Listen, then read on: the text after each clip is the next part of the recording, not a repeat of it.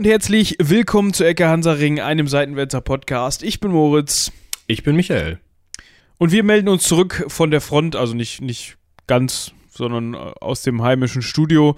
Ähm, wir möchten an dieser Stelle nochmal eben hinweisen, erneut auf Folge 100, wo wir nicht im heimischen Studio unterwegs waren, sondern äh, unterwegs waren im Münsteraner Zwinger. Wer das verpasst hat, der höre da doch auch gerne mal rein und sage uns bitte im Anschluss, äh, wie er das gefunden hat. Also nicht, wie er das gefunden hat, sondern wie ihr das fandet. Also gefunden wissen wir. Äh, in eurem Podcast-Grabber bei äh, Spotify, iTunes, Deezer, ähm, äh, auf der Seite von Seitenwälzer, äh, ihr kennt den, also ihr hört's ja. Genau, aber also wenn sie an dieser Stelle sind und das hören, dann haben sie uns auch irgendwie erreicht. Gefunden. Genau, aber wie hat es euch gefallen, ist die Frage. Also wie äh, gut ähm, findet ihr es, wenn wir uns unterwegs begeben. Gerade jetzt in Zeiten, wo das eigentlich nicht so richtig möglich ist, war es echt super. Oder ist es vielleicht echt super, so ein bisschen was von draußen zu hören, denn ins Museum kommt man ja gerade nicht. Ja, und wir waren ja in einem Mahnmal tatsächlich. Das war eigentlich ganz spannend. Ja, und uns hat das sehr viel Spaß gemacht und wir überlegen natürlich auch da noch Folgen hinterherzuschieben, aber wie man sich das vorstellen kann, bedeutet das für uns natürlich größeren Aufwand, weil wir nicht einfach nur den Rechner anschmeißen müssen und äh, uns gegenseitig auf die Nerven gehen müssen, sondern wir müssen das ja dann abklären, dahin Mikros mitbringen, auf Aufnahme drücken. Letzteres ist vor allem das äh, Anstrengende dabei, weil ihr müsst wissen, der Aufnahmeknopf ist riesengroß und da muss man schon mal ein bisschen Kraft. Muss man vorher ins Fitti. Das genau. Sonst nicht. ja, aber das Gute dabei ist, man kann den nicht versehentlich nochmal drücken, um die Aufnahme wieder auszumachen. Das kann man nur bewusst. Ja, aber ihr könnt mal ganz genau hinhören, am, ganz am Ende von äh, Ecke Hansaring 100 hört ihr nochmal so ein, so ein angestrengtes Stöhnen, bevor dieses kommt, dass der aus ist. Das ist, wie, das ist wie so ein großer Sicherheitsschalter in einem Atomkraftwerk. Ja, genau. Genauso ja. viel, aber gar nicht so verkehrt, äh, die, äh, äh, der Vergleich, weil ähnlich viel Strom konsumiert dieses Aufnahmegerät. Das stimmt tatsächlich. Wir haben das mal mit Batterien betrieben du kannst halt schon eine Batteriefabrik nebendran hochziehen. Das ja. ist valide. Also das kriegst du hin. Also ich glaube, vier Doppel-A-Batterien pro Stunde reichen nicht. Also vier nee, 45 Stück. Minuten packt der damit. Ja, also das ist ähm, dann doch lieber Powerbank. Aber wir schweifen ab. Genau, wir ähm, wollen uns ja jetzt äh, um äh, den Theo, ihren Schwiegervater, kümmern.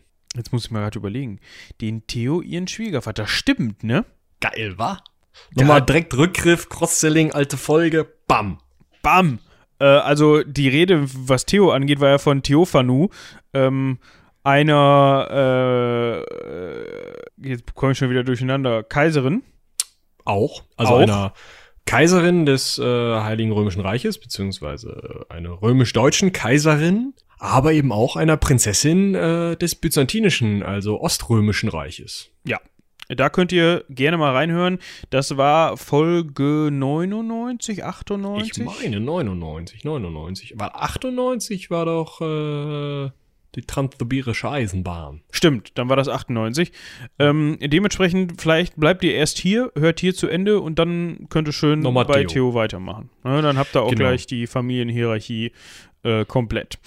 Ähm, Aber jetzt labern wir schon wieder rum. Wir haben ja jetzt Kritik bekommen, dass das am Anfang mit dem Rumlabern ja schon so ein bisschen. Also, ich muss ja sagen, ich mag das in Podcasts ganz gerne. Weil das so, so ein schön seichter Einstieg ist, weißt du, das ist so, ach ja, so mit den Kumpels am Tisch sitzen, Runde labern. Da kommst du ja auch nicht gleich zur Sache, weißt du? Also. Ja, ist richtig. Dementsprechend. Ja, ihr könnt uns einfach mal eine Mail an rumlabern.seitenwälzer.de schreiben. Wir sollten diese Mailadresse behalten. an rumlabern.seitenwälzer.de schicken, ob ihr rumlabern vorher wollt oder ob ihr dafür kürzere Folgen und äh, wir schneiden das vorne ab. Und dann kommt einfach irgendwo mitten im Satz der Jingle und dann fängt es halt mitten im Satz an. Fände ich schade. Wir sollten lieber rumtrinken als rumlabern. Ich fände es mal tierisch witzig. Ja. Zurück zu Kannst Otto. ja einfach noch mal so ein, so ein Jingle in die Mitte packen. So. da hätte es einfach, oder da wäre es eigentlich losgegangen, wenn, genau. wenn die genau. neue Regelung durchgesetzt wird. Willst du das genau. wirklich? Dann ja. hättest du all dieses Lustige verpasst. Gut. Ja. Otto der Große wird ja auch genannt oder trägt diesen Beinamen.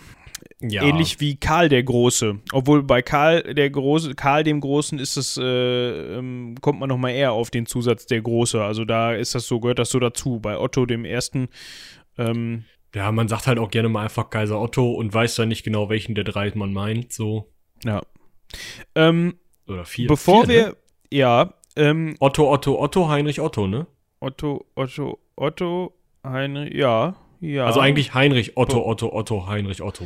Ja, und genau da ist das Problem. Deshalb habe ich mir überlegt, äh, bevor wir jetzt, wir, wir könnten jetzt einfach anfangen und sagen, ja, Otto war der Sohn von Heinrich. Und Genau. der war, äh, und Heinrich war äh, König des Ostfränkischen Reichs. Aber So, das Problem ist ja, äh, Heinrich war ja auch der Sohn von Heinrich und der Bruder von Otto. Ja, ihr merkt, Und übrigens auch der Sohn von Otto. wahrscheinlich Ist dann aber gestorben. Otto. Oder Nee, Heinrich. Heinrich. Ja, Heinrich, Heinrich. ist auch irgendwann gestorben. Ja, aber Heinrich auch. Achso, okay. ja, Ihr merkt, Ähm. wir haben das gleiche Problem wie oft in diesen Veranstaltungen. Diese dämlichen Leute haben nicht an die Nachwelt gedacht und haben vergessen, sich intelligente Beinamen zu geben. Also Otto 1 ist ja einfach und Otto 2 kriegen wir dann auch noch hinten dran, der kommt auch nicht so früh. Aber Heinrich ist halt Mist. Also Heinrich, wir haben halt einen König Heinrich. Dann haben wir einen Herzog Heinrich, der zwischendurch das Herzogtum wechselt. Also der, der Bruder von Otto, den meinst du jetzt. Genau, der Sohn Ja. von Heinrich. Hm, Ja. Schon scheiße, also von König Heinrich. Ähm, und dann haben wir ja noch einen Sohn Heinrich, der stirbt. ich Von glaube, seine Otto? von Otto genau mit sechs oder was ist der hat er die Hufe. Achso, dann hatte ich den in der Vorbereitung irgendwie übergangen, aber gut. Ähm, also ich hatte mir überlegt, es wäre vielleicht ganz sinnvoll, wenn wir so ein ganz bisschen äh, fränkische Reichsgeschichte vorher so mit, Ja. mit, Ja, mit wir. anreißen. Ähm, Ja, wir müssen auf jeden Fall auf die ähm, kurz, ganz kurz aufs Ende der Karolinger eingehen. Wir wollen uns da nicht verrennen. Ich glaube, die Karolinger sind noch mal eine eigene Serie wert. Da äh, ja, auf könnte jeden man Fall. fast. Also zumindest Karl den Großen und Ludwig den Frommen, die kriegen ihre eigenen Podcasts und danach kann man zumindest mal den Rest Karolinger mal irgendwie abfrühstücken, denke Ja. ich. Ja, ja. Ähm, und um wen ging es jetzt? Genau, wir können ja mal sagen, wer war denn, also erstmal, Ich hätte jetzt, ich Ah. hätte jetzt, äh, warum kopiert ihr mir das nicht in die Zwischenablage? Das ist doch belastend hier. ähm, also mein Vorschlag wäre gewesen, bevor dich da was belastet, dass wir ähm, beim letzten Karolinger anfangen, also bei Ludwig dem Kind, und erstmal erklären, warum der nicht mehr über das Reich Karls des Großen geherrscht hat, um dann auf äh, äh, also ich hätte jetzt einfach ganz, ich hätte jetzt ganz stumpf gesagt, ähm, es war eigentlich einmal. Tradition oder es war Tradition im Fränkischen Reich, dass nach dem Tod eines Herrschers der Machtbereich sogar- also, also es, es geht weiter runter tatsächlich. Also es gilt eigentlich nach dem Tod eines Erblassers das Wort fehlte mir. sind die nächsten Erbberechtigten gleichmäßig erbberechtigt. Also der Einfachheit halber jetzt wieder zurück zu Herrscher. Ähm, stirbt ein Herrscher, sind seine drei Söhne gleichmäßig erbberechtigt. Und das heißt, der Herrscher muss, bevor seine Söhne äh, erben, also bevor er die Hufe hochreißt, sinnvollerweise das Reich so aufgeteilt haben, dass seine Söhne ähm, jeweils einen gleichen Anteil bekommen. Ja. Ähm, also wir können ja mal eben. Äh, wir, Aber also auch der Bauer seine Parzelle, vielleicht ist das auch noch interessant. Ja, ähm, wir können ja mal eben ganz kurz das zeitlich einordnen. Ähm, wir befinden uns, äh, Otto ist geboren ähm, im Jahr 912. Ja. Und dafür, darüber, worüber wir jetzt gerade reden, äh, spielt sich dann in den ja, Jahrhunderten ist vielleicht schon zu viel, in, den, in, in dem Jahrhundert oder in den 200 Jahren davor ab. Also so, so, so ganz grob. Ähm, was, was interessant zu wissen ist an dieser Stelle, ähm, da wir ja immer wieder vom Ostfränkischen Reich, vom Westfränkischen Reich und so weiter sprechen. Äh, wir haben an einer Stelle Karl den Großen, den wir sicherlich noch behandeln werden, der über ein ziemlich großes fränkisches Reich verfügt hat und der dann äh, in seiner Form schon hingegangen ist und gesagt hat, pass auf, nach fränkischer Tradition teilen wir das. Das war schon so, ne? Er war das schon an der Stelle. Ähm, Karl der Große nee, nee, nee, ein das- Schritt später. Genau, Karl der. Große hatte nur einen Erb erbberechtigten Sohn, daher fiel das nicht auf sozusagen. Also daher denkt man immer so, ja, der Karl, der hat das ja an seinen Sohn weitergegeben. Ja, das war aber nur Ludwig der Fromme. Nur der konnte das erben. Und ähm, der wiederum hat das an seine drei Söhne Karlmann, Ludwig, Und Lothar. nee, und Karl. Oder haben wir da noch mal eine Generation versägt? Hm? Ah, der Karl, der große Familienstammbaum. Zack, bumm. Scroll, scroll, scroll. Der Artikel Nee. ist auch was länger. Ja, äh, nee. Ähm, wir haben ja von äh, Kaiser Ludwig dem Frommen gesprochen. Ja. So. Und der hatte schon zu Lebzeiten Beef mit seinen Söhnen. Weil der hat nämlich, der hat nämlich überlegt, ah, das mit dieser Erbteilung, ich weiß es nicht. Ich habe das ja auch in eins von Fatih übernommen. Wäre doch gut, wenn ich das in eins an Sony weitergeben könnte. Ja, und wie sich der eine oder andere jetzt schon gedacht hat bei der Erbteilung, ich finde das Beispiel vor allem interessant mit der Scholle, ja, weil wenn ich das jetzt durch drei teile und Sohn A, B und C jeweils den gleich großen Teil gebe, dann wird die Scholle immer kleiner. Bis irgendwann ganz viele kleine Schollen da sind und sich irgendwann gar keiner mehr erinnert, dass eigentlich alles zu einer Familie gehört. Ähm, Ja, das ist ja nicht mehr das Problem. Wenn einfach äh, kein Grashalm mehr auf den Schollen wächst und du niemanden mehr ernähren kannst davon, ist das auch scheiße. Genau. Äh, und so kann man sich das Ganze natürlich auch in groß vorstellen. Die Söhne von ähm, Kaiser Ludwig waren natürlich da jetzt weniger von angetan. Also der Erstgeborene, schätze ich mal, hätte das ganz gut gefunden. Das war nämlich Lothar. Ähm, ein Name, der recht einzigartig ist. Also so viele Lothars gab es nicht. Deshalb könnt ihr euch den schon mal ganz gut merken an dieser Stelle. Ja, Ähm, aber auch nur bis wir zu Otto kommen. Danach gibt's wieder Lothars, da müssen Ja. wir ein bisschen aufpassen. Aber erstmal, also, Ludwig der Fromme hatte mehrere Söhne. Lothar, Pippin, Ludwig und Karl. ja. So. Und Karl nennen wir jetzt der Einfachheit, äh, Einfachheit halber nicht den zweiten, sondern den Karlen. Also Karl den Karlen, Lothar, Pippin und Ludwig. Und die haben sich das untereinander auseinandergeprügelt. Ja, also da Richtig? gab es halt, ja, da gab es halt auch mit dem Vater Unstimmigkeiten. Ähm, es ist dann letzten Endes, wir wollen da gar nicht zu viel darauf eingehen, das können wir vielleicht nochmal in einer anderen Folge machen. Ähm, es kam letzten Endes zum sogenannten Vertrag von Verdun. Jetzt fragt sich der eine oder andere, Verdun? Ja, der, Ja, tausend das Jahre zu Verdun. früh. Aber früher. äh, also nicht das Verdun, was sich im Ersten Weltkrieg nochmal einen Namen gemacht hat, äh, sondern Schon das Kaff. Schon das Kaff, aber tausend Jahre früher. Warum die das So. in Verdun gemacht haben, diesen Vertrag, ist, ist völlig Weil es in der irrelevant. Mitte liegt. Ja, ähm, auf jeden Fall hat dieser Vertrag von Verdun die Erbfolge geregelt, die Erbfolge von Ludwig dem Frommen. Äh, ein Sohn, der Pippin, ist leider leer ausgegangen, warum auch immer. Äh, in dieser, an dieser Stelle irrelevant. Ähm, und so hat sich das Ganze geteilt in drei Reiche. Ja, also der Lothar hat eins bekommen. Ähm, Welches? und zwar das äh, Lothari Regnum, das Mittelreich. Ähm, Losringen. Genau, wie man schon raushört, später, äh, später die Königreiche, beziehungsweise das Königreich Burgund und Lothringen. Ähm, der Ludwig, Sohnemann Ludwig, hat eins bekommen, und zwar, jetzt wird es interessant, das Ostfrankenreich, über das wir auch gleich sprechen. Also Ludwig hatte auch der, den Beinamen der Deutsche, aus diesem Grund könnte man sagen, vielleicht später Deutschland, ist egal.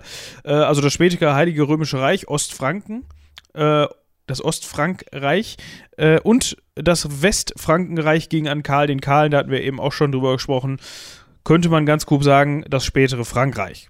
So. So. Eine Generation später teilt sich das dann wieder, weil, ähm, naja, da sind auch wieder, wurde gekämpft und so. Erstmal egal. Äh, teilte sich das dann wieder auf unter Karlmann, Ludwig dem Dritten, dem Jüngeren und Karl dem Dicken. auch nett. Karl der Dritte, Ludwig der Dritte, so. Und dann geht es wieder weiter. Dieser Karl der Dicke, der Dritte, schafft es, diese drei Reiche nochmal zu einen. Was ja auch relativ schwierig immer ist. Aber die anderen hatten wohl keine Nachfolger und dementsprechend konnte dieser Karl der Dicke am Ende nochmal das Ganze vereinen. Ähm, aber da war es schon irgendwie so weit herausgebildet, dass sich da drei Teilreiche gebildet hatten. Mehr oder weniger. Ja. Die dann von Arnulf von Kärnten weiter regiert wurden, oder? Ich wäre jetzt an dieser Stelle einfach zu Konrad dem Ersten gesprungen. Ja, genau. Also erstmal, dann gab es halt wieder ein großes Reich sozusagen. Das wurde dann noch von, wie gesagt, diesem Arnulf von Kärnten, der schwierige Verwandtschaftsverhältnisse, aber trotzdem zu diesen Karolingern hatte. Und Ludwig dem Kind, Ludwig dem Vierten, der auch Verwandtschaftsverhältnisse zu den Karolingern hatten. Zwischendurch gab es noch einen Karl den Einfältigen. Lustige Sachen. Sprechen wir mal anders drüber. Aber es gab halt eine karolingische Rangfolge und die wurden, wie ihr schon daran hört, dass wir uns da immer schwerer tun, wurden immer weniger mächtig, diese Leute. Und dieser Ludwig das Kind, dieser Ludwig Vierte, war am Ende nur noch König des Ostfrankenreiches. Ähm, und dementsprechend dieses Ostfrankenreich war dann schon wieder sozusagen alleine. Und dann geht's nämlich eigentlich an den Konrad, den Konrad ersten. Ja.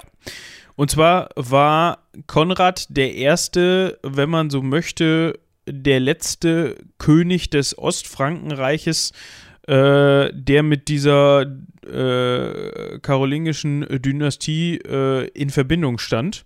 War halt auch nicht so richtig. Nee, also er war zumindest ein Franke, wenn man so möchte. Es war der letzte äh, Franke. Fränkische König, genau. Der, der war auch verheiratet mit, mit einer, mit einer äh, Karolingerin, wenn ich mich recht, mich da jetzt nicht komplett in die Nesseln setze. Ich wollte auf jeden Fall an dieser Stelle den Bogen schlagen und erklären ähm, mit diesem kleinen Exkurs. Ich hoffe, ihr habt das so verstanden. Das ist, wie ihr schon hört, ein bisschen äh, nicht ganz so einfach, weil da halt sehr viel hin und her wechselt und ähm, sehr viele Namen und Geschlechter eine Rolle spielen. Also Adelsgeschlechter. Und ähm, ich wollte an dieser Stelle nur erklären, wieso Ottos Vater, der Heinrich, dem Konrad dem Ersten nachgefolgt ist auf den Thron. Der war nämlich nicht direkt mit Konrad irgendwie über Umwege vielleicht, aber der war nicht so mit Konrad verwandt, dass er dem als ähm, äh, eigentlich ja in der Erbfolge nach ihm gekommen wäre. Genau, also eigentlich hatte äh, Konrad einen Bruder namens Eberhard, aber irgendwie ähm, hat dieser Konrad den Eberhard überredet oder der Eberhard hatte doch keine Lust irgendwie König zu sein oder wie auch immer. Auf jeden Fall mh, hm, haben, hat sich Konrad mit Eberhard drauf geeinigt, hey, wir hier aus dem Haus dieser fränkischen Herzöge, ähm, die zwar noch diese lose Verbindung zu den Karolingern haben, aber ähm, halt schon eigentlich dieses eigene Haus der Karol äh, Konradiner bilden, ähm, irgendwie, also so können wir nicht weitermachen, aber der sächsische Herzog Heinrich von Sachsen, Vater von Otto, ist ein duften Typen und der soll das, eigentlich sollte der zumindest dieses ostfränkische Reich vernünftig regieren können. Ja, ähm, also neben, neben Heinrich, äh, Heinrich von Sachsen, wie Michi gerade schon sagte, dem sächsischen, sächsischen Herzog, ähm, muss man auch das Herzogtum Bayern erwähnen und das Herzogtum Schwaben, die jeweils im Ostfränkischen Reich ähm, die drei großen waren und mit am meisten Einfluss besessen haben. Ähm, jetzt fragt man sich an dieser Stelle vielleicht, okay, warum kriegt der Heinrich jetzt die Königskrone, während die beiden anderen leer ausgehen? Ähm, das war auch an dieser Stelle gar nicht so einfach. Ähm, 920, wenn ich mich da nicht komplett vertue, äh, nee, Moment, äh, 918 stirbt Konrad der Erste.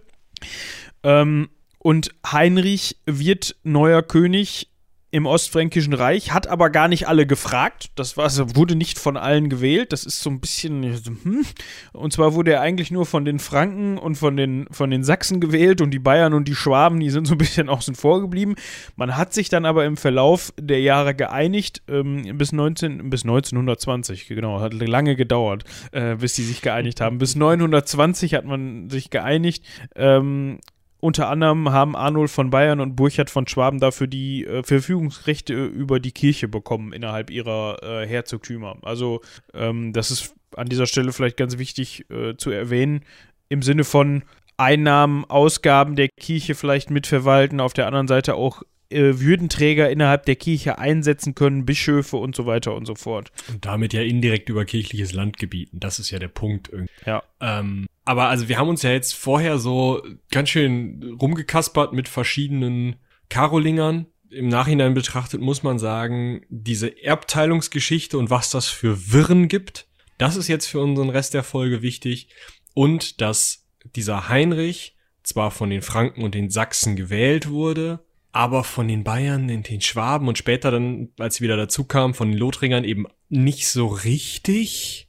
Ähm, das sind wichtige Punkte an der Stelle. Und dass eben diese direkte Königswürde, diese familieninterne Königswürde bei Heinrich nicht mehr da war. Ganz im Gegensatz zum französischen König, denn der französische König ähm, war zu dem Zeitpunkt noch ein Karolinger. Also, also der gehörte noch zur direkten Nachfolge Karls des Großen. Westfränkisches Reich, ne? Für ja. alle, die jetzt, äh, ja. Boah, nee, der französischer König. Ja, es ist über einen Bruchstrich gekürzt, aber im Endeffekt ist der französischer König. Ja. Ähm, So, was ist noch interessant? Du hast eben davon gesprochen, dass die, äh, dass die Lothringer nicht immer dazugehört haben. Ähm, der Heinrich, ja, der war. Dieses Mittelreich ist ein bisschen schwierig. Ja, äh, das hat hier und da auch mal den Besitzer gewechselt. Ähm, der Heinrich war auf jeden Fall clever und hat sich 925, also äh, sieben Jahre nachdem er dann selber in Ostfranken auf dem Thron ähm, den Thron erlangen konnte, Lothringen unter den Nagel gerissen, weil es zu dem Zeitpunkt äh, im Westfrankenreich oder in Frankreich ähm, ja war man sich nicht ganz einig und dann hat er die, also da gab es auch Machtkämpfe um die Thronnachfolge und so weiter. Ähm, und in dem Moment hat er sich dann eben Lothringen unter den Nagel gerissen. Ähm, er hat es auch geschafft. Wir hatten ja eben hier Burchard von Schwaben erwähnt, 926, äh, nach dessen Tod einen, einen seiner Männer, also einen, einen ihm zugewandten Mann, der ihm treu ergeben ist, dort einzusetzen in Schwaben als neuer Herzog, hat sich dementsprechend also auch die ähm, ja, den Druck von der schwäbischen Opposition im eigenen Reich irgendwie so ein bisschen ähm, abhalten können, weghalten können.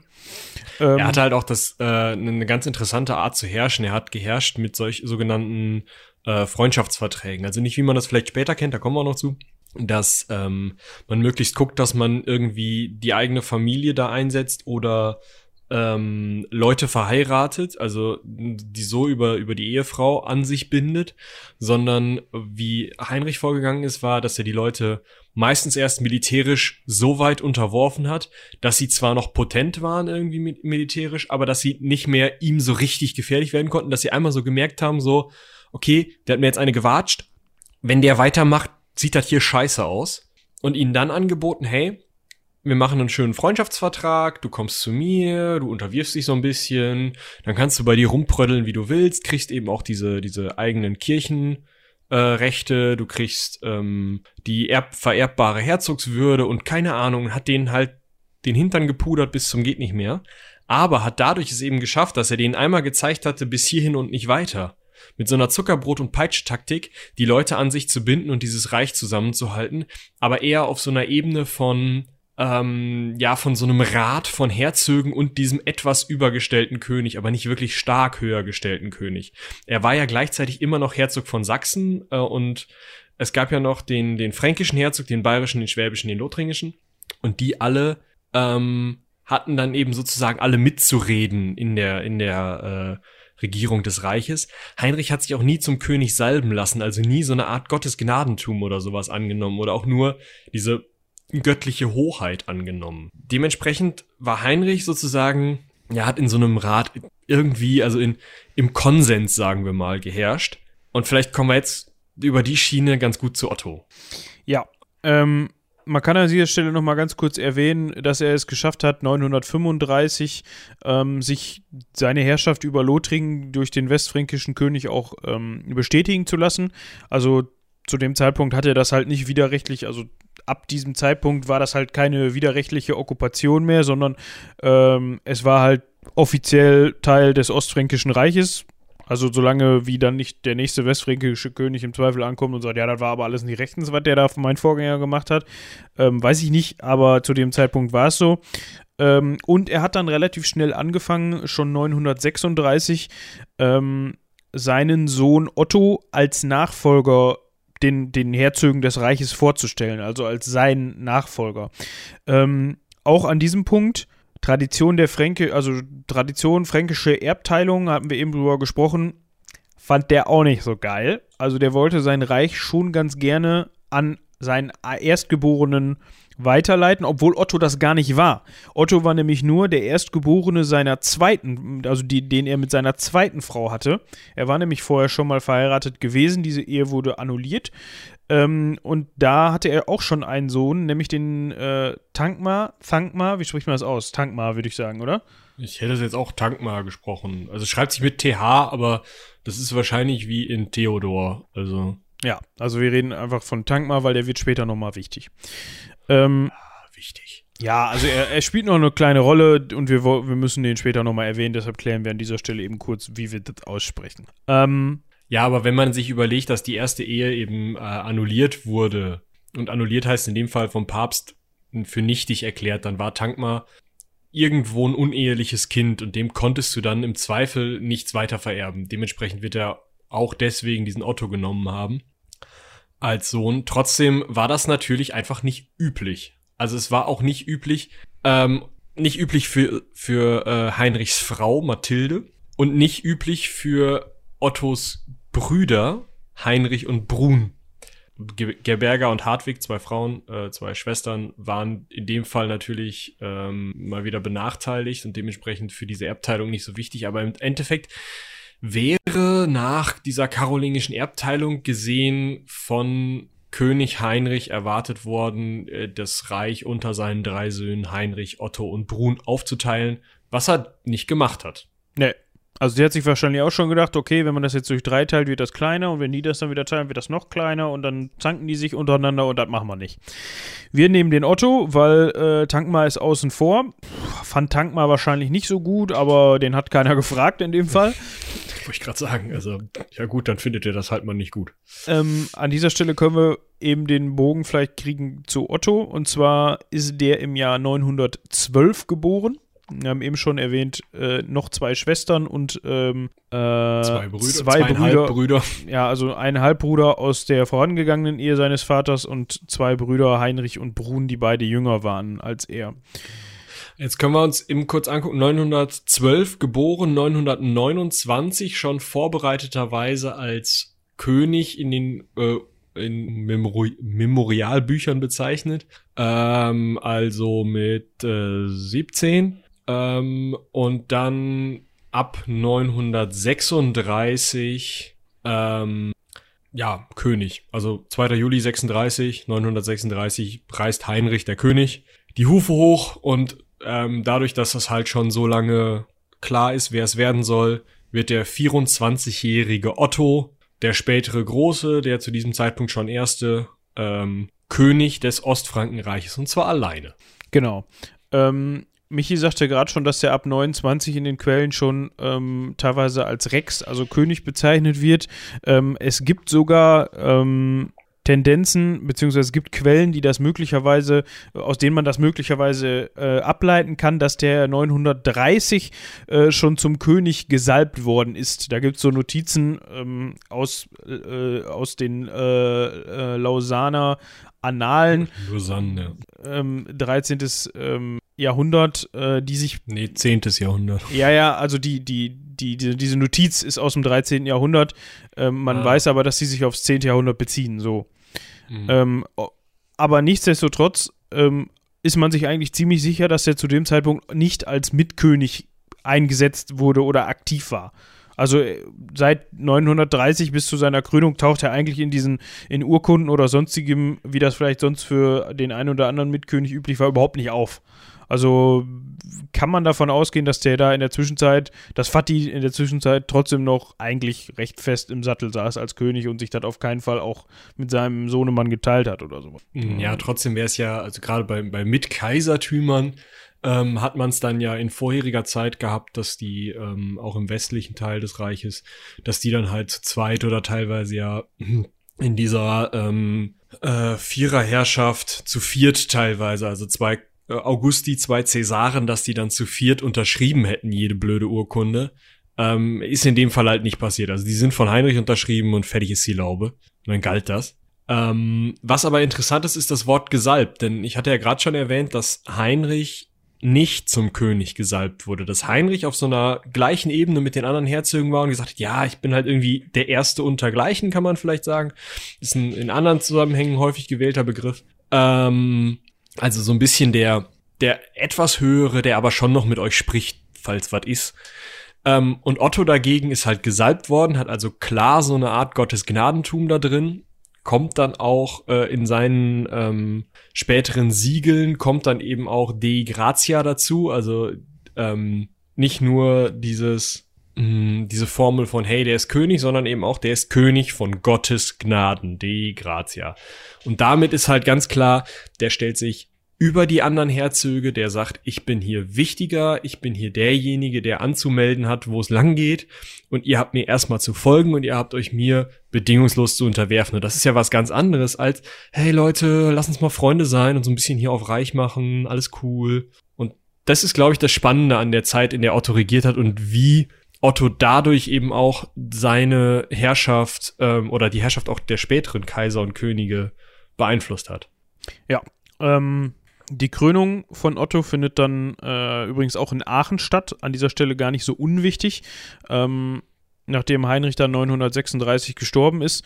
Ähm, also Heinrich hatte vorher schon auch bei den Großen des Reiches sehr viel die Werbetrommel gerührt für seinen äh, Sohnemann, weil auch wenn er ihm das quasi vererbt, müssen die ja noch ähm, dementsprechend dem Ganzen zustimmen. Ähm, Aachen, wichtig, ähm, weil zum einen liegt das in, äh, im lothringischen Reichsteil zu dem Zeitpunkt, ähm, was natürlich auch nochmal irgendwie so ein bisschen sagt, hör mal zu, hier Lothringen, klar gehört das zu uns. Klar, wir gehen, nach, gehen in Aachen krönen. Und ähm, Karl der Große liegt dort begraben zu dem Zeitpunkt. Und das war Karls Lieblingsfalls. Also es ist eben so der Ort, an dem man sich nun mal krönen lässt. Und das gilt ja dann auch später immer weiter für spätere Könige und Kaiser. Ähm, Aachen ist einfach der wichtigste Ort für dieses ostfränkische, später römisch-deutsche ähm, Königtum. Interessant an dieser Krönung ist auch noch, neben diesem Krönungsort und der Art, dass eben auch geist, äh, geistlich gesalbt wurde, dass ähm, die wichtigsten, also diese Großen des Reiches, neben den drei Bischöfen Köln, Mainz, Trier, ähm, die Herzöge von Lothringen, Franken, ähm, Bayern und Schwaben als Träger der Hofämter an der Tafel bei dem großen Festmahl hinterher ihre ähm, Unterwerfung dadurch dargestellt haben, dass sie den König bedient haben. Also es ist die drei großen Bischöfe führen diese Krönungszeremonie durch und beim Essen danach kommen dann die drei weltlichen, äh, die vier weltlichen ähm, Herzöge dazu und gehen halt hin.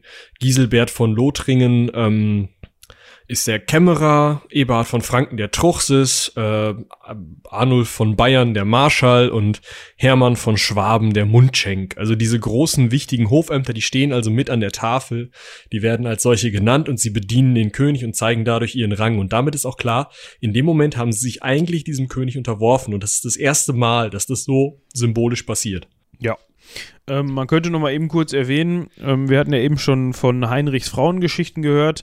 Äh, seine zweite Frau Mathilde, also die Mutter von Otto, ähm, die war mit der Krönung ihres Sohnes angeblich gar nicht so d'accord, weil die hatte, bevorzugte da ihren Jüngsten, nämlich äh, Heinrich, der war jünger als Zweitjüngsten Brun, ich, ne? nach Brun. Nee, nee, Brun ist jünger.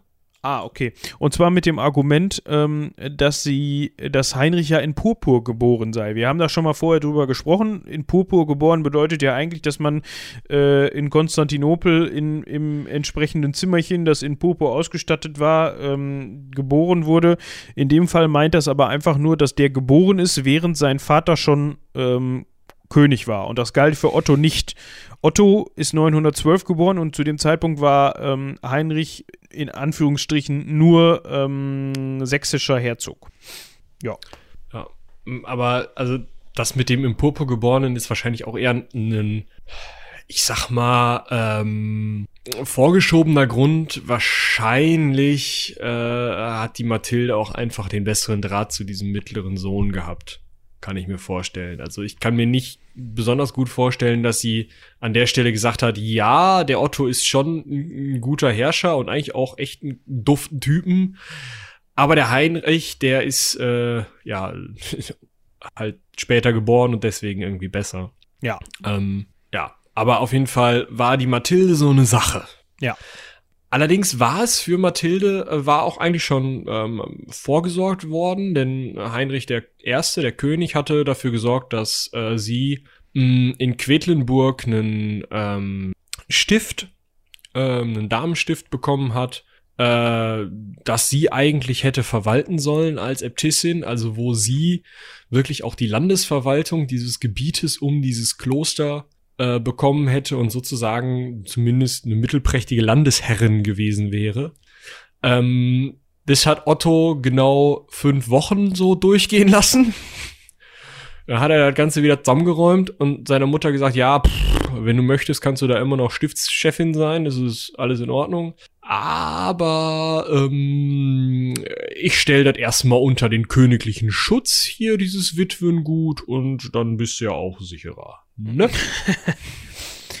ja, also man kann sich vorstellen, dass da ein bisschen Zwist, geherrscht hat und dass die beiden, ähm, ja, sich hier und da vielleicht nicht ganz so lieb gehabt haben. ja, oder zumindest politisch in die Haare bekommen haben, das kann man soweit sagen. Allerdings mh, hm, hat ähm, Otto gleichzeitig in Quedlinburg ähm, eigentlich das, das, den wichtigsten Ort äh, hingelegt, ähm, denn er hat also das Kloster Quedlinburg dafür verantwortlich gemacht, für die Herrscherfamilie und besonders die Verstorbenen der Herrscherfamilie zu beten. Und das ist ein ganz wichtiger Ort. Das ist sozusagen das, das höchste Kloster in diesem Herrschaftsbereich dann und damit der wichtigste Ort der Ottonen. Ähm, allerdings als Grablege hat das dann doch noch nicht ähm, gereicht. Ja, hat das nicht genommen. Er hat dann Magdeburg genommen oder kommen wir später noch zu, denke ich. Ja. Ähm, in meinen Notizen habe ich jetzt die, die nächste Zeit hier als aller Anfang ist schwer. Ja, äh, kommt hin, oder? Kommt hin. Ähm, vor allem, weil Otto es halt so ein ganz bisschen, und was heißt ein ganz bisschen, nicht nur ein ganz bisschen, äh, anders gemacht hat, einen anderen Politik- und Herrschaftsstil gefahren hat als sein Vater vor ihm, hat das immer wieder zu diversen Auseinandersetzungen mit seinen Vasallen geführt. Ähm, ich habe da mal zwei Beispiele äh, rausgesucht. Ähm, ein Beispiel dafür ist unter anderem das Herzogtum Bayern. Hm, da gab es diesen, äh, diesen Arnulf, der in Bayern Herzog war, von dem haben wir ja eben schon gehört. Und der stirbt 937, also ein Jahr nachdem ähm, Otto zum König gekrönt wird. Und man muss dazu wissen, dass der in ähm, Heinrichs Billigung, also des vor, vorgegangenen, vorangegangenen Königs in Bayern quasi machen konnte, was er wollte. Also in den Quellen äh, steht, dass der da, dass der Königsgleich dort geherrscht hat. Was ja auch wieder so ein bisschen ähm, das unterstützt, was wir eben schon sagten, dass Heinrich sich eigentlich gar nicht so über seine ähm, Herzöge gestellt hat, nicht in dem Sinn, in dem Otto es getan hat. Und dem, dem Arnulf zum Beispiel gesagt hat, hör mal zu, ja, Bayern ist weit weg, mach, was du willst, solange du jetzt da nicht, ja, dich als König von Bayern ausrufst, ist mir eigentlich egal, was du da machst. Ähm, ja, Arnulf stirbt. Jetzt hat man da diesen neuen Jungspund als König. Ähm, und die bayerischen Großen gehen hin und wählen ähm, einen Herzog namens Eberhard. Und der denkt sich, hör mal zu, diesem Jungspund da zu huldigen, das finde ich nicht ganz so gut. Ja, das Ding ist, also die bayerischen Großen sind also die Grafen in Bayern, ähm, die wählen ganz folgerichtig eigentlich in dem alten Gedankengang. Ähm, und da kennt man das ja, die alten Leute wollen dann Kontinuität, ne, keine Experimente und so. Wählen sie halt Arnulfs Sohn. Arnulfs Sohn Eberhard ältester Sohn, top Sache. Jetzt, das mit dem Huldigen war halt so eine Sache. Ähm, Otto hatte halt gesagt, pass mal auf, ist mir völlig egal, wen die Großen in Bayern gewählt haben. Ob der Eberhard oder Arnulf oder Kaspar heißt, solange der mir die Investitur der Bischöfe in Bayern nicht gibt. Also solange ich nicht entscheiden darf, wer in Bayern Bischof wird. Kann der mir einen Schuh aufblasen? Ist mir das völlig Latte ähm, dann, dann wird der halt nicht Herzog, dann setze ich da halt wen anders ein. Ähm, ja, dementsprechend hat Eberhard dem nicht gehuldigt. Otto hat Eberhard nicht akzeptiert und ist da halt mal hingegangen mit ja. seinen Jungs. Ja. ähm, genau man hat dann sich da geeinigt, also Otto hat sich hat, hat gemacht, dass man sich da geeinigt hat. Ähm, nach zwei Feldzügen, die dann für Otto letzten Endes erfolgreich verlaufen sind, ähm, ist Eberhard abgesetzt worden, worden und sein Onkel, ähm, also sein, der, der Bruder vom vorherigen äh, Herzog namens Berthold, ist eingesetzt worden. Ähm, und der ist dann wohl, war dann wohl brav und hat gesagt: Hör mal zu, Otto, Investitur, ja, mach du Mann. Will ich mich eh nicht mit rumschlagen und ähm, alles super. Genau, die alten, die alten Königsgüter, die Heinrich meinem Bruder gegeben hatte, ach, egal, komm hier, pff, nimm mit, scheißegal. Ich meine, man muss sich das auch ganz klar angucken, der war halt der Zweite, ne? Also der, der hatte halt nix oder Otto gab ihm was. Ja. Natürlich hat er allem zugestimmt. Und ja. der ist dann auch, bis er 947 die Hufe hochgerissen hat, äh, ist es nicht mehr bekannt, äh, dass der irgendwie großartig gegen Otto aufbegehrt hat oder so. Also der war ihm wohl bis zu seinem Tod dementsprechend treu ergeben. Das heißt, wir haben schon mal seit 937, also ein Jahr nach der äh, Thronbesteigung, haben wir zehn Jahre Ruhe in Bayern. Ja. Schon mal gut. Schon mal gut. Wir haben ja noch andere Herzogtümer und wir kommen ja gleich auch noch dazu, wir haben auch noch Grenzen. Ja, also ich hatte mir als zweites Beispiel rausgesucht, äh, den Eberhard von Franken. Ja, der ist auch nett. Ja, das ist der Bruder von Konrad dem Ersten. Ich habe auch genau. ein bisschen geguckt, weil ich dachte, so Konrad der Erste, der war König, bevor Heinrich König war und der läuft da immer noch rum. Anscheinend. Konrad der Erste läuft da nicht rum, aber sondern Eberhard. Eben genau, Eberhard läuft da rum. Jetzt muss man sich halt überlegen, ähm, Konrad I hat gelebt von 881 bis 918. Der ist also stolze 37 geworden. Ja. So. Eberhard 885 bis 939. Spoiler, er ist dann auch ne, relativ schnell. Ähm, der ist ja dann schon älter geworden. 54, ne? Ja, ja. ähm, war also zur Zeit der Thronbesteigung ähm, äh, Ottos schon knapp über 50. Trotzdem war das immer noch der gleiche Typ, den sein Bruder gerade überredet, also vor paar Jahren überredet hatte, den Heinrich an den Drücker zu lassen und eben nicht selber König zu werden. Und jetzt geht der Stoffel da auch noch hin und fragt nicht wenigstens den Eberhard mal, ob der nicht vielleicht jetzt hier so die Nachfolge haben will, sondern setzt einfach seinen Sohn und den auch noch alleine ein. Ja, hallo? Ja. Und dann fängt der Sohn auch noch an, da rumzukaspern, ähm, von wegen hier alleinige Herrschaft und alle dürfen sich unterwerfen und was weiß ich. Ja. Und dann ist auch noch Stress zu Hause. Eine und Fehde mit wem? Ist auch noch Stress ähm, zu Hause. Ähm, und zwar mit dem Vasallen Brunning. Das ist ein sächsischer Vasall, das muss man dazu sagen. Also, der Herzog von Sachsen ist der Otto zu dem Zeitpunkt. Ähm, und mit dem hat er sich gekloppt, der Eberhard, und hat äh, in diesem ähm, Zusammenhang die Burg Helmern niedergebrannt. Die liegt im Hessengau. Schöner Name, Hessengau. Ähm, und das ging nicht.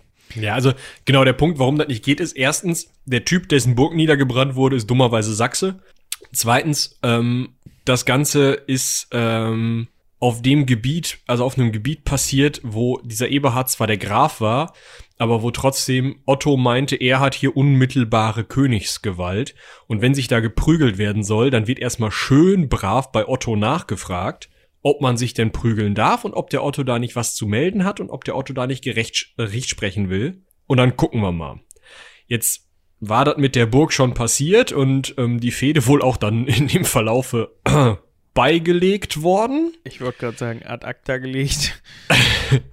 also das Problem war dann beseitigt, aber Otto hatte das spitz gekriegt und hat gesagt, Freunde, wenn jetzt jeder hier rumrichtert und rumfädet, wie er lustig ist, dann haben wir in 100 Jahren noch keinen Staat oder kein, kein Reich. Staat ist ein ganz schwieriges Wort zu dem Zeitpunkt. Man kann das nicht wirklich als Staat bezeichnen, weil Staat so einen Beamtenapparat vorsieht, wie wir ihn heute haben, unter anderem. Also schwierig, denkt reich. Ähm, dementsprechend, ähm, pass mal auf, Eberhard, das war scheiße von dir und einfach mal als Beispiel für die anderen, tust du jetzt bitte Buße und lieferst mir Pferde im Wert von 100 Pfund, was auch immer. Wahrscheinlich war Pfund damals die Währung, äh, Pfund irgendwas. Und dummerweise die ganzen Helfer, also die Adligen, die mit Eberhard zu Felde gezogen äh, sind, mussten Hunde tragen. Das ist auch der Grund, warum ich das als Beispiel mit reingenommen habe, weil ich das sehr amüsant fand. Ja, also die mussten wirklich, also die mussten Hunde tragen. Also die, es gab dann eine, eine festgelegte Strecke, ähm, und zwar ging das bis zur Pfalz nach Magdeburg, wenn ich mich da nicht, ja genau, äh, ich sehe es gerade genau. nochmal, äh, wenn ich mich da nicht vertue. Äh, und da mussten die halt ihre Hunde, ihre Hunde oder irgendwelche Hunde, weiß ich nicht, auf jeden Fall mussten die dann Ein Hunde, Hund halt. einen Hund halt, wie der heißt, wo er herkommt, war im Zweifel egal, schätze ich mal, dahin tragen. Den Hund. Genau. So. und ähm, das war natürlich die Schmach hoch 10. Also das ging natürlich gar nicht. Also ja, heutzutage machen die Leute das freiwillig, ist ja auch gut so mit ihrem kleinen Fifi, also wird natürlich dann schwerer, umso größer der Fifi wird. Hm. Ähm, also man kann davon ausgehen, dass das kein Labradudel war in dem Fall, sondern eher wahrscheinlich ähm, irgendein Wolfshund oder so, den jeder durch die Gegend, ja, weiß ich nicht, auf jeden Fall war das wahrscheinlich kein kleiner Chihuahua. Da können wir von ausgehen. Ähm, die Hunde fanden das sicherlich auch komisch zu dem Zeitpunkt. Ähm, aber fand ich witzig, als ich das gelesen habe. Äh, ja, die, die Idee dahinter ist, dass ähm, derjenige ähm, ein Symbol seiner normalen Arbeit trägt, weil er, also er hat ja irgendwas gemacht, was er so nicht hätte machen sollen, für einen Adligen eben Landfriedensbruch, beziehungsweise irgendwie Kriegswirren angestiftet. Ähm, für andere Leute gab es diese Strafe auch, aber dann eben je nach Rang äh, mussten die was anderes tragen. Mhm. Aber man trägt eben ein, ein Symbolbild seiner Herrschaft, in dem Fall eben diesen Hund, über den man ja eigentlich gebietet, den trägt man eben durch die Gegend. Die Geistlichen durften dann halt ein fettes Buch tragen, also ein Kodex, die Bauern ein Flugrad und ähm, irgendwelche Bediensteten einfach mal einen Sattel. So, den hast du dann halt mal ein paar Kilometer rumgeschleppt, das hat dann auch jeder gesehen, das war natürlich nicht besonders cool. Und im Zweifel ähm, hat man das auch gemacht, um denjenigen nochmal eine Schmach zukommen zu lassen, bevor man ihn äh, hat äh, umbringen lassen, also bevor man ein Todesurteil an ihm voll, vollstreckt hat. Meistens aber war die Idee dahinter, eigentlich hast du gerade meine Form der Herrschaft, also in diesem ähm, Hundetragenfall, bei den anderen eher anders, aber in diesem Fall mit dem Landfriedensbruch, eigentlich hast du gerade meine Form der Herrschaft untergraben, indem du in meinem Herrschaftsgebiet einen Krieg angezettelt hast Dementsprechend müsste ich dich jetzt eigentlich nach althergebrachtem Recht zum Tode verurteilen. Aber aus dem Grunde, dass du erstens politisch ein wichtiger Mensch hier bist, ich dich also eigentlich zur Kontrolle meines Reiches brauche. Und zweitens, ähm, wenn ich hier jeden umbringen würde, der so einen Scheiß baut, ich keinen mehr hätte, über den ich herrschen kann, ähm, dementsprechend mildere ich das so weit ab, dass du nur noch eine Ehrenstrafe kriegst, also es einfach nur noch scheiße aussieht, wenn du mit dem Hund quer durchs Land läufst. Und dementsprechend mussten die Leute dann nur ohne Todesurteil einen Hund tragen. Witzig finde ich, ähm, dass äh, die, also es die Idee gibt, ist nicht belegt oder so, aber dass ähm, von diesem Hundetragen das Wort Kanaille kommt. Weil Kaniden sind ja Hunde, ne? Also, das geht dann noch übers Italienische und Französische, aber am Ende hast du diese Kanaille. Also jemanden, der wahrscheinlich dann schon mal einen Hund tragen musste. Das, find wusste, ich das wusste ich nicht. Die Idee finde ich gut. Ja, finde ich auch. Sehr schön. Ähm, so, Jetzt ist natürlich, jetzt fragt man sich, okay, der hat dann jetzt diesen Hund getragen, der Eberhard. Der Eberhard selber musste keinen Hund tragen, der musste Pferde im Wert von 100 Pfund anschaffen, haben wir eben schon gesagt. Ähm, der hat jetzt diese Pferde da angeschafft und dann, ja, nix. Und dann, der ist dann wieder Graf Oder immer geblieben. Noch, immer genau, noch äh, Graf Beziehungsweise ähm, auch Eberhard. Ja, von dem habe ich ja gesprochen. Ach so. Äh, äh, auch äh, Herzog. Also er blieb auch Eberhard. Ja, er hat den Namen nicht gewechselt. aber er blieb auch Herzog. Ähm, also der wichtige Punkt an der Stelle ist, ähm, das war wie gesagt nur eine Ehrenstrafe. Also er ist nicht irgendwie noch materiell oder äh, am Leben bestraft worden. Trotzdem kommt das Scheiße an. So, äh, erstens jemanden, der eigentlich schon gesetzt ist als ähm, Herzog von Bayern, absetzen und durch wen anders ersetzen, der loyaler ist. Und zweitens denjenigen, der da eigentlich ja nur eben so ein bisschen Polizeiaufgaben übernimmt und so ein Typen, der da meint, irgendwie eine Feder anfangen zu müssen, in seine Schranken weist, dann einen Hund tragen zu lassen, beziehungsweise Pferde abgeben zu lassen. Beides halt einfach so Sachen, die hätte Heinrich nicht gemacht. Ja, und da gab es auch noch ein paar mehr von. Also wir, wir haben jetzt ja. zwei Beispiele rausgegriffen, um, weil es uns auch ja, überhand genommen hätte, ähm, zeitlich. Ähm, aber man erkennt an dieser Stelle ganz klar, ähm, dass man sich, dass Otto sich hier und da vielleicht nicht ganz so lieb Kind gemacht hat. Ähm, in dem Fall kam es dann dazu, dass sich Adlige unter ihm ja, aufgelehnt haben. Es kam zu einem Aufstand und eben habe ich schon den, den, den unliebsamen Bruder erwähnt, Tankmar, der war nämlich mit von der Partie. Und natürlich Eberhard, von dem wir gerade schon gehört haben. Ich meine, wer einen Hund tragen muss, ja, also wer, ne, ihr wisst schon, was ich meine, der findet das natürlich nicht geil. Äh, und ähm, ein Mann namens Wiechmann Billunger, auch mit dabei. Äh, der wurde, äh, da gab es die, die, das waren zwei Brüder, einmal der Hermann und der Wiechmann. Äh, sehr einfallsreich, die Eltern bei der Namensbenennung. Äh, da gab Was ist es denn? Ein Mann. Was für ein Mann? Wiechmann. Ah, genau. Ja. Und Hermann. ähm, da gab es ähnliche Geschichten, die fühlten sich auch benachteiligt durch Otto. Und ähm, ja, die haben dann gesagt, hör mal zu, da, da nehmen wir so nicht mehr hin. Wir fangen jetzt mal an, hier so ein bisschen zu marodieren und so ein paar Burgen einzunehmen. Die Idee war halt einfach, den Otto ähm, entweder dazu zu bringen, mal mit klarer Linie mal auf die Leute zu hören oder im Zweifel den halt abzusetzen und durch jemanden zu ersetzen, der ein bisschen sinnvoller da ähm, gewirtschaftet hat. Wirtschaftet. Da wird sich der Tank mal durchaus irgendwie mal so in die erste Reihe gestellt haben. Genauso wird sich da aber auch der äh, Eberhard in die erste Reihe gestellt haben und gesagt haben, hör mal zu. Über hier den Konrad habe ich da auch noch einen Anspruch, ich kann das auch. Ähm, das also das hat auch ziemlich viel Zulauf bekommen, nicht nur deswegen, weil ähm, äh, diese Herzöge und, und Grafen relativ viel Einfluss hatten, sondern auch deshalb, weil Otto halt nicht nur irgendwie vier Leuten auf den Schlips getreten hat, sondern primär eigentlich nicht danach entschieden hat, was jetzt gute alte Sitte war, wer jetzt welches, welches Amt oder welche welche Herrschaft bekommt, sondern geguckt hat, wer in seinem Freundes- und Bekanntenkreis auch von niederen Adligen, auch von vielleicht Rittern oder sowas, ähm, die vielleicht schon mal mit ihm gekämpft haben, kann denn genug, um da eine Herrschaft zu übernehmen? So zum Beispiel hat er ja einen gewissen Gero eingesetzt, ähm, die Slawen äh, fernzuhalten, sozusagen, die zu dem Zeitpunkt noch östlich von Brandenburg ähm, immer mal wieder mit ähm, um, Überfällen und, und ja, so ein bisschen, ein bisschen Wikingermäßig ins Reich eingefallen sind. Ähm, um die abzuhalten, hat er einen Gero eingesetzt, der auch eigentlich nicht unbedingt so da, also da hätte jemand anders auch gerne hingewollt. Zum Beispiel. Also es gibt einige solcher Fälle. Ja.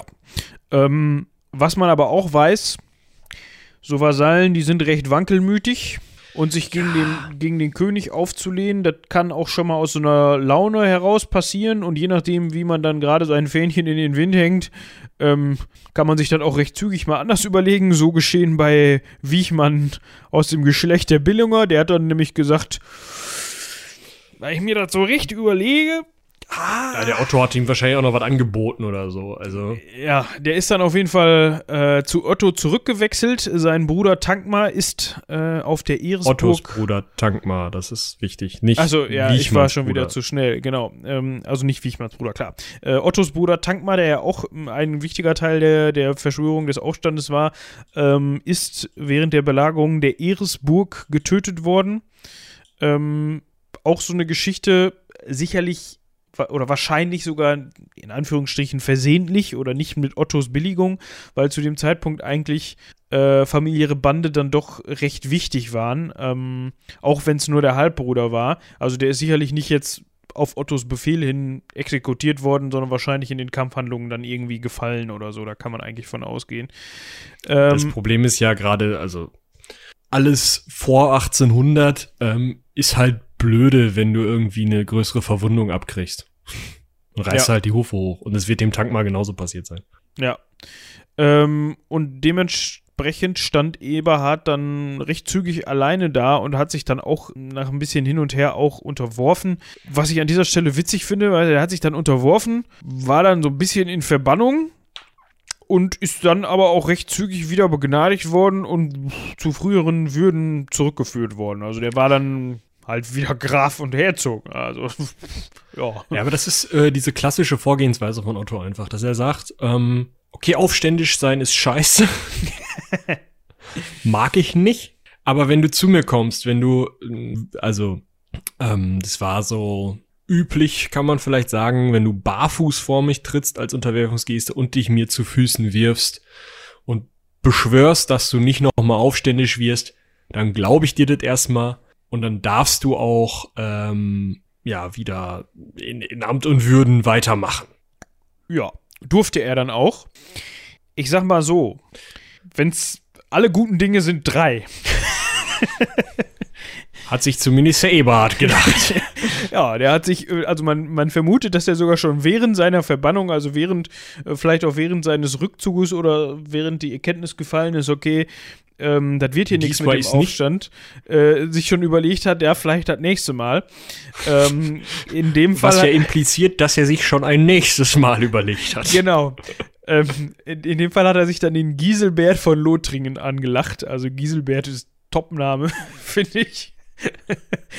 ähm, wir hatten von Lothringen gehört. Ich weiß jetzt nicht, war, war das ein Herzogtum Lothringen zu dem Zeitpunkt? Genau, ja. Okay. Äh, also den Herzog von Lothringen, in dem Fall Giselbert, äh, hat er sich angelacht. Der hat ja auch sich gedacht, ach du, ich habe gerade nichts vor, so, gegen Otto rebellieren mit Eberhard, der hat da schon Geile Erfahrung Idee, drin. das hat schon zweimal so gut geklappt, was der Eberhard da gemacht hat. Aber das dritte Mal bin ich ja dabei, endlich mit den Profis, das haut schon hin. ähm, man hat sich dann darauf beschränkt, in Anführungsstrichen, ohne dass Otto da jetzt groß eingegriffen hat, hier und da so ein bisschen Plünderungszüge äh, im äh, ostfränkischen Gebiet durchzuführen. Ähm, ist dann aber von, äh, das muss ich mal an dieser Stelle, da versagen meine Notizen, ist dann aber überrascht worden ähm, durch eine Streitmacht, die aber gar nicht von Otto angeführt wurde oder nur sekundär mit Otto zu tun hatte. Äh, und zwar war das wohl ähm, in äh, Schwaben und zwei Gefolgsleute von äh, Herzog Hermann von Schwaben, in deren Ländereien dann da vielleicht auch marodiert und, und geplündert worden ist, haben sich gedacht, oh, Kopf. Genau, wir sammeln mal hier unsere Leute und ähm, überraschen die mal. Ist auch gelungen bei der Schlacht von Andernach am 2. Oktober 939 ähm, sind die äh, Truppen von Eberhard und Giselbert vernichtend geschlagen worden und Eberhard und Giselbert haben dort auch die Hufe hochgerissen. Super praktisch für Otto an der Stelle, weil erstens, er war es nicht selber. Zweitens, er hat die beiden nicht zum Tode verurteilt, weil das hätte er wahrscheinlich nicht hingekriegt, ohne dass die Bayern irgendwie noch und was weiß ich, die Lot, also die Schwaben oder was, wer halt noch da war von den Herzögen, ähm, dann sich aufgeregt hätte, weil ähm, du verurteilst einfach nicht mal so eben schnell einen Herzog zum Tode, der eigentlich ja nur ein politisches Mittel verwendet hat. Also man muss ja auch mal sehen, was das in deren Blick war. So ein Aufstand war ja nicht unbedingt oder meistens nicht dafür gedacht, einen Gott, König von Gottes Gnaden wirklich abzusetzen, sondern eigentlich nur den wieder auf seine eigene politische Linie zu bringen. Also zu sagen, hey, ich mache hier einen Aufstand, mach mir gefälligst Zugeständnisse, dann unterwerfe ich mich, dann ist wieder alles shiny. Ja. So, also Otto hatte, musste die nicht wieder begnadigen. Otto hatte die nicht selber umgebracht, sondern das waren irgendwelche Willis, beziehungsweise Udos und Konrads. genau. Ähm, was ja irgendwo, pff, ja, das, das ist halt nicht Otto selber gewesen, das heißt Gott war's. Ist ja klar. Willis sind da nicht so wichtig. Und die beiden Aufstand, Aufstandsanführer sind halt auch noch gestorben. Ähm, das war super praktisch. Dann waren ja zwei Herzogtümer frei. Ja. Das ja, eine, macht man da? Das eine hat, glaube ich, seinen Bruder gekriegt. Welches jetzt genau? Lothringen? Lot Lothringen hat Heinrich gekriegt, wenn ich mich nicht genau. vertue. Und das andere weiß ich jetzt so aus dem Kopf gar nicht. Ja, das hat er sich selber unter den Nagel gerissen. Ach so, auch schön. So, an dieser Stelle melden wir uns aus der Zeitblase, so würde ich das einfach mal nennen. Wir haben im Nachhinein. Schuh, schuh. wir haben im Nachhinein festgestellt, äh, dass diese Folge doch ein wenig ausartet, was die äh, übliche Folgenlänge angeht und haben uns dazu entschieden, das Ganze in zwei Teile zu teilen. Ähm, ist für uns einfacher, weil wir dann schon, ohne es zu merken, eine Folge vorproduziert haben und ist vielleicht auch für euch einfacher, weil ihr euch dann nicht eine zweistündige Folge reinhauen müsst. Ähm, am Stück, das ist ja auch Druck. Ne? Genau, also, um up to date zu, um up to date zu bleiben, weil ihr wollt ja dann auch wieder nächste Woche das wieder hören, bestimmt. Ne, der eine oder andere wird jetzt vielleicht denken, oh, ich hätte gerne jetzt eine zweistündige gehabt und nächste Woche auch eine Folge, aber ist wie es ist, ne? Ja, es ist ja immer wie es ist. Aber gut, dann müsst ihr jetzt damit leben und äh, müsst außerdem noch unser Geseier ertragen, dass wir am Ende von Folge 2 sagen, boah, voll die lange Folge mit zwei Stunden. Ja. Ist es halt nicht. Ja, aber dazu sagen wir auch äh, gleich nochmal was, wenn ihr dann, also nicht gleich, sondern nächste Woche, wenn ihr dann in Folge 2 reinhört, ähm, da kommt dann sowas auch nochmal. Ja, ähm, nichtsdestotrotz würde ich an dieser Stelle sagen, trotzdem äh, vielen Dank fürs Zuhören. Sollen wir noch Cross-Selling machen? Nee, ne, das kennen die inzwischen. Das, ja, das können die Leute auswendig. Also, ähm, Ihr könnt uns ja mal eine E-Mail schreiben. Ich glaube, ich hatte vorhin schon, also in Folge 1 sozusagen schon einiges über E-Mails verloren, aber Wenn ihr das jetzt brutale Scheiße findet, dass hier jetzt so ein, so ein Cut kommt, dann schreibt uns doch mal eine E-Mail an cut.seitenwälzer.de. Wir hatten doch unsere rumlabern.seitenwälzer.de äh, Adresse für ah, uns. Ah, stimmt, die wollten wir behalten, ne? Ja, genau. Boah, wie, wie irritierend das für Leute sein muss, dass ich jetzt Sachen, die ich gerade erst erzählt habe, vergessen habe. Ähm, aber ja. Dabei ist es noch gar nicht so lange her, dass wir die Folge aufgenommen haben. Ein paar Tage. Ja, aber lange erst. genug. Ja. Dazwischen haben wir ja äh, beim Steam Tinkerer Call of Cthulhu gespielt und dementsprechend ähm, ist alles weg. Ja, das können wir vielleicht noch mal eben anbringen, falls ihr auf sowas Bock habt, wenn ihr vom Heldenpicknick vielleicht kommt, da schon mal reingehört habt. Schaut mal äh, entweder beim Jingle Channel auf dem Twitch-Kanal Twitch. vorbei, da mhm. sollte das inzwischen als Video on Demand äh, verfügbar sein, oder beim Steam Tinkerer im Podcast-Feed, glaube ich. Ähm, nee, Alex hat es in seinen, also in den Jingle Channel Podcast-Feed gepackt, beim Steam Tinkerer müsste es auf YouTube sein. Aber schaut sonst einfach mal auf steamtinkerer.de ist es, glaube ich, vorbei. Ähm, der wird da einen äh, Blogartikel zu verfasst haben. Da bin ich mir doch 99,9%ig sicher. Ähm, lest euch den durch, schaut vorbei, ob ihr da nicht sowieso noch irgendwas Spannendes habt. Hört mal in den Klönschnack rein und äh, ne, wenn, wenn euch die Folge jetzt zu kurz ist, der hat auch einen Podcast. Und äh, zieht euch noch unsere Spielrunde rein. Es war sehr spannend. Ne? Ja, ausnehmend spannend. Äh, zusammen ähm, von unserer Seite aus mit dem Robin äh, genau. und äh, extern quasi der, also was heißt extern, das Ganze war keine ähm, Klappkatapult-Veranstaltung, aber im Sinne von äh, nicht äh, Klappkatapult, Heldenpicknick, Seitenwälzer Leute waren dabei, der Steam Champion als Spielleiter, äh, die Caro, den Twitter-Handle habe ich gerade ver... Metallic Classy, Classy, Classy, Metallic ja. Auch in der penandpaper.de Bubble äh, bekannt.